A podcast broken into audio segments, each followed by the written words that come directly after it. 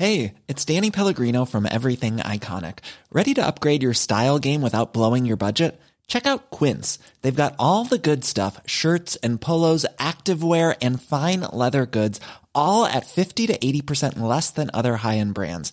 And the best part? They're all about safe, ethical, and responsible manufacturing. Get that luxury vibe without the luxury price tag. Hit up quince.com slash upgrade for free shipping and 365 day returns on your next order. That's quince.com slash upgrade.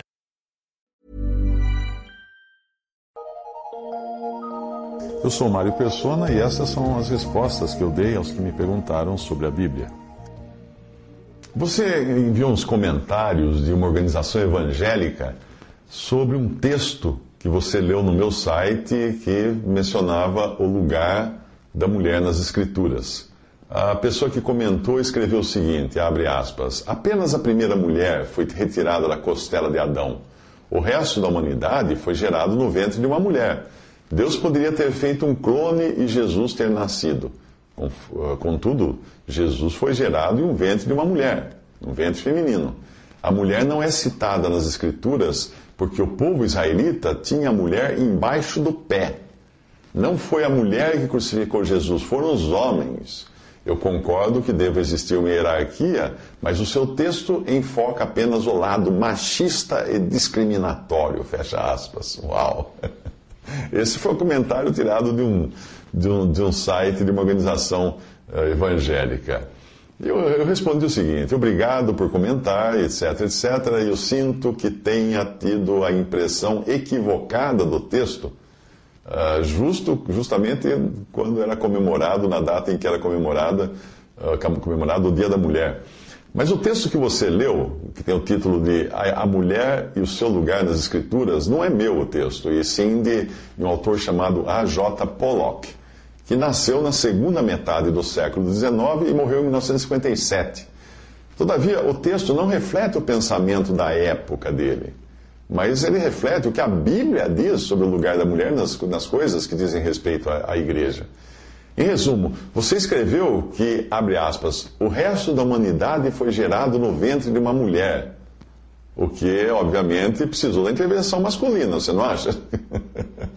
Como é que você quer tirar o homem dessa equação? E você também escreveu que, abre aspas, apenas a primeira mulher foi tirada da costela de Adão, fecha aspas.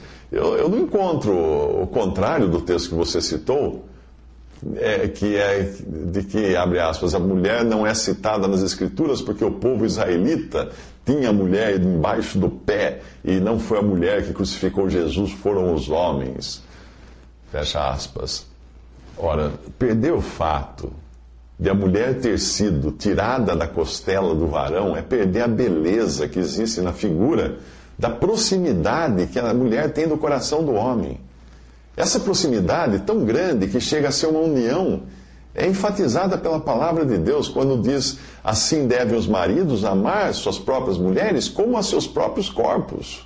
Efésios 5, 28.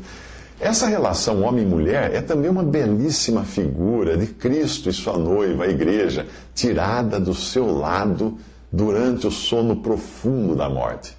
Você despreza o fato de a mulher ter sido tirada da, de uma costela de Adão como se fosse uma coisa ruim. É a coisa mais maravilhosa que existe, porque aponta para Cristo e a sua igreja. Sem o lado aberto de Adão, não existiria Eva.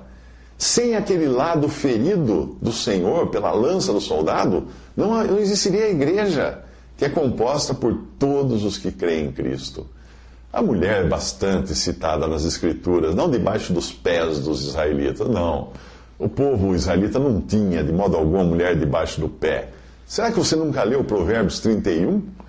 Você já leu sobre as parteiras de Êxodo, cujos nomes foram registrados nas Escrituras? Você já leu das juízas que, que julgaram o povo de Israel quando não tinha nenhum homem que pudesse, que fosse homem suficiente para fazer isso? Você já leu do papel que algumas mães de reis tiveram nos seus reinados, nos reinados desses reis? Vai lá, reis, no livro de reis, no livro de crônicas. Você já leu do modo como o Senhor recebia as mulheres, como ele tratava as mulheres? A ideia de que não tenha sido a mulher que crucificou a Jesus não faz sentido algum. É uma bobagem tremenda que você falou. Eu não entendi aonde você quer chegar. Você acredita realmente que as mulheres não rejeitaram a Jesus, só os homens? Ah, eu sei que você acredita assim, ah, porque então Cristo teria vindo salvar apenas homens, né? Mulher não precisava ser salva, já que as mulheres são uma classe diferente, com um grau menor de pecado e de responsabilidade pela rejeição do Senhor. Não, a humanidade toda rejeitou a Cristo. O lugar da mulher, segundo as Escrituras, a posição da mulher neste mundo é o lugar que condiz com as suas qualidades, assim como o lugar dado ao homem. Um não é melhor do que o outro. O homem não é melhor que a mulher, a mulher não é melhor que o homem. Eles são diferentes e devem assumir diferentes responsabilidades, diferentes atividades, diferentes ministérios na igreja, e quando esta se reúne para aquele que é o autor da Bíblia. E ali tem o que está definido para as mulheres, o que as mulheres devem fazer. A sujeição da mulher ao varão, posicionalmente, como cabeça do lar, e a sujeição do varão a Cristo como cabeça do homem, assim como a sujeição de Cristo que andou aqui sujeito ao Pai, é uma ordem que o mundo sempre quis contestar e conturbar, por não aceitar a sujeição diante daquele que está no topo dessa cadeia de relações que é Deus. Eu espero que você leia novamente o texto, a mulher e o seu lugar nas Escrituras, leia em oração, leia à luz das Escrituras mas só faça isso depois de ler cantares. É. Aí você vai ter uma ideia da afeição com que o próprio Deus trata a mulher.